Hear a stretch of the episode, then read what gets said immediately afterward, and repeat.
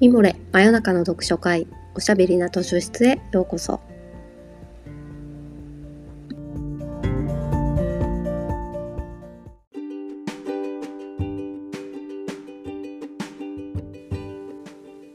こんばんは。講談社ウェブマガジンミモレ編集部のバタヤンこと川端です。おしゃべりな図書室では水曜日の夜にほっとできて明日が楽しみになるをテーマに皆様からのお便りをもとにおすすめの本や漫画、紙フレーズをご紹介します。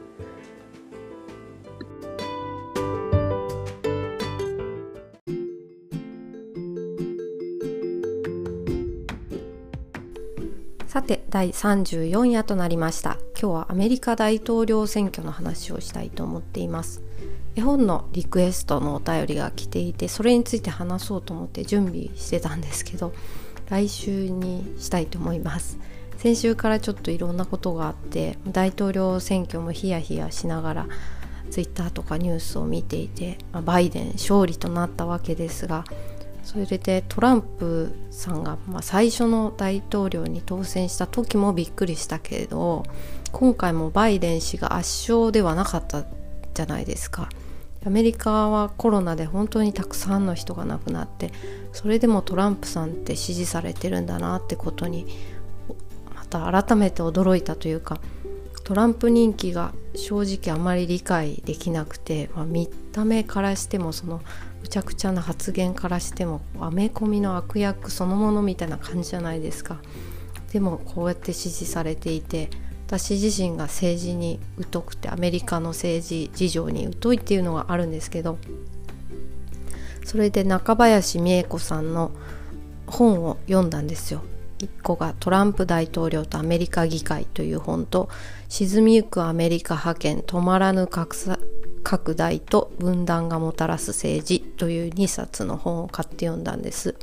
それであなるほどそういうことだったのかってすごい納得して今誰かに話したい気持ちがパンパンだっていう事情なんですけどあの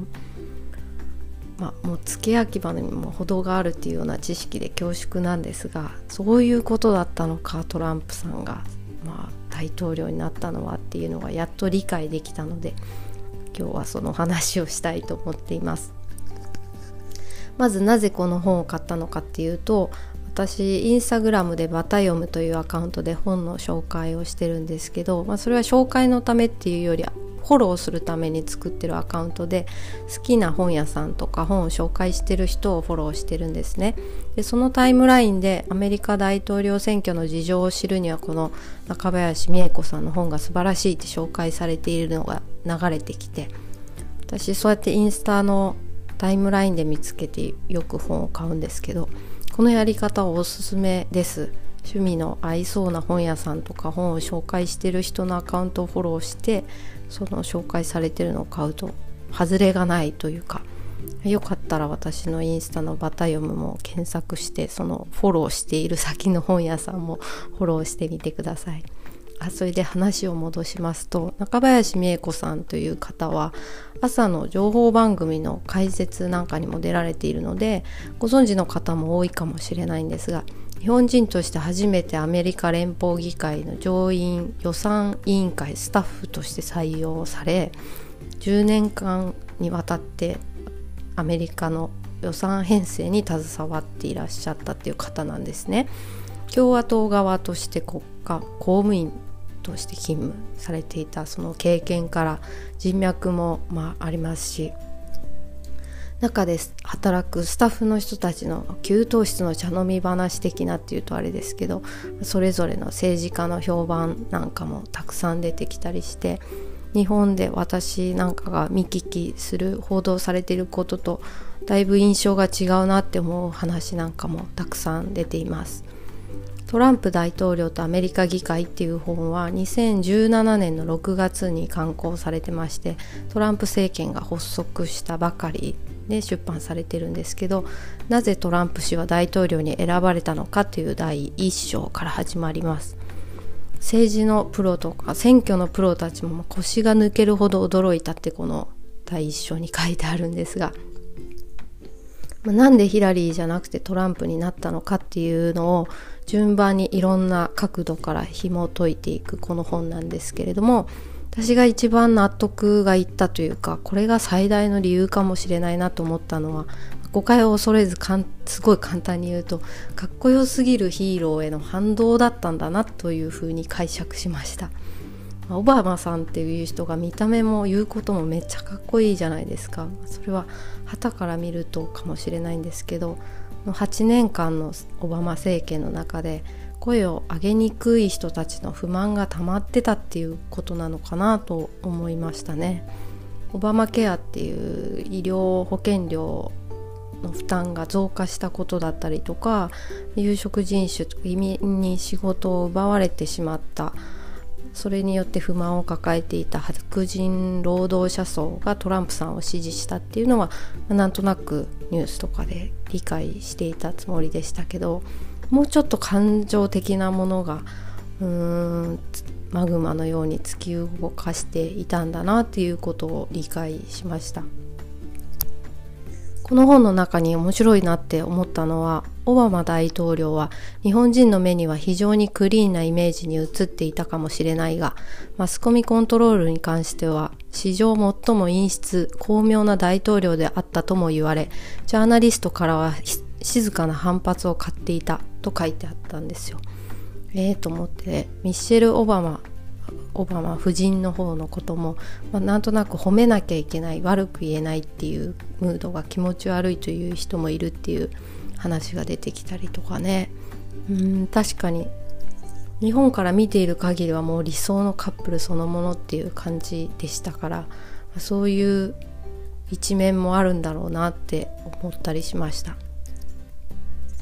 みんなの人気者って、まあ、悪く言いにくいというかね例えが適切かどうか分かりませんけれども例えば学校の人気者体育の先生とかがいて私みたいに、ま、勉強はできるけど体育は嫌いっていうか体育をちょっとまあバカにしてるタイプのこう少し冷遇してると密かに感じてたとしてもあの先生は本当は意地悪なとこあるよねとかは、まあ、言い出しにくいっていうかオバマさんがそういう人だったとは言いませんけれども圧倒的に正しいことを言ってる人それをまあポリティカルコレクトネスっていうらしいんですけどその言葉も初めてこの本で知りましたがその圧倒的に正しいことに対して本音を喋りにくいっていうか悪く言いにくい感じ。外の人誰から見ても理想的なリーダーで理想的な発言をするカリスマボスの下で不満をためてた文句を言いにくい人たちが実は結構いたっていうことだったんだなと思いましたね。後半はヒラリーさんがなぜダメだったのかというのと今回の選挙についてのお話をこの本からしたいと思います。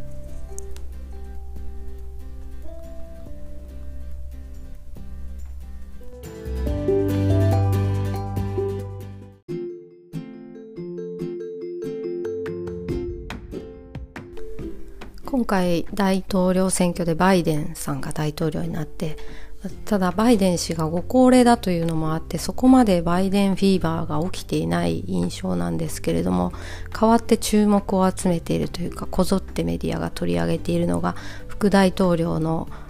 カマラ・ハリスさんですよね。コンバース履いて飛行機のタラップから降りてくるインスタの動画かな動画が何度も流れてきてまあ、スピーチも素晴らしかったですしうんおネットフリックスのドラマみたいって思っちゃいましたけどコンバースのチャック・テイラーめっちゃ売れてるんだろうなと思ったりして私も欲しいです、バイデン氏は77歳ということなので4年後再選するのは難しいかもと思うとハリスさんが女性初のアメリカ大統領になるっていうこともありえなくないわけでそれもあってすごく盛り上がっているわけですけれどもでも4年前にヒラリー・クリントンが女性初の大統領にはならなかったわけですよね。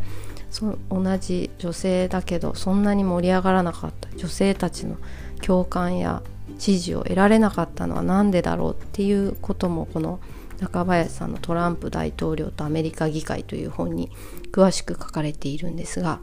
一言で言うとヒラリーさんは政治の中の人すぎて目新しさがなかったっていうことなんでしょうかね。この本の解説がまあ非常に素晴らしかったのでそれを今日は紙フレーズとしてご紹介したいと思います。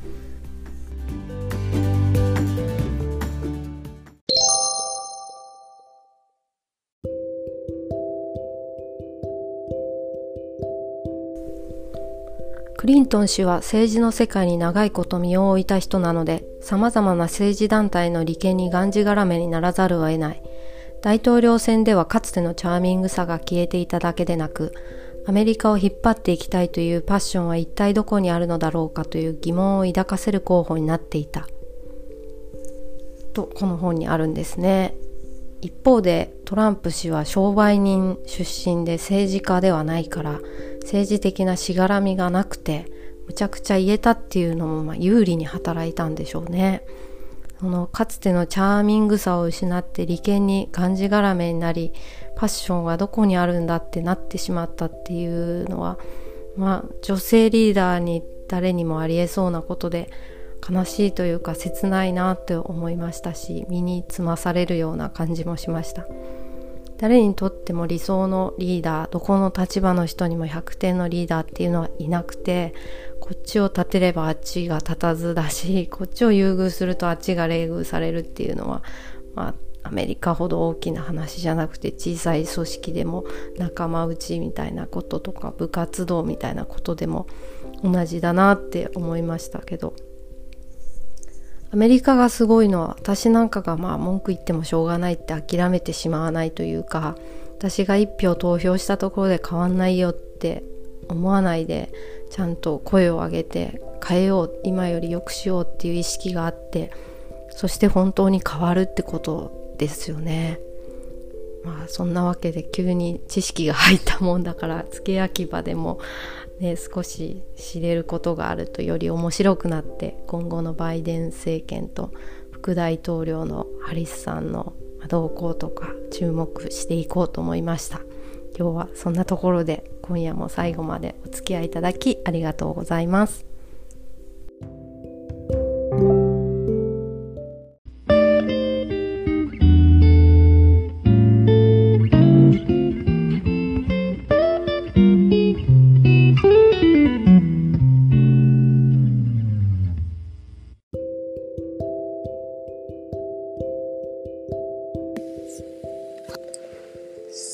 そろそろお時間になってしまいました。真夜中の読書会おしゃべりなと出出はこんな感じで皆さんからのお便りを元にしながらいろいろなテーマでお話ししたり本を紹介したりしています。ミモレのサイトからお便り募集しているのでぜひご投稿ください。また来週水曜日の夜にお会いしましょう。おやすみなさい。おやすみ。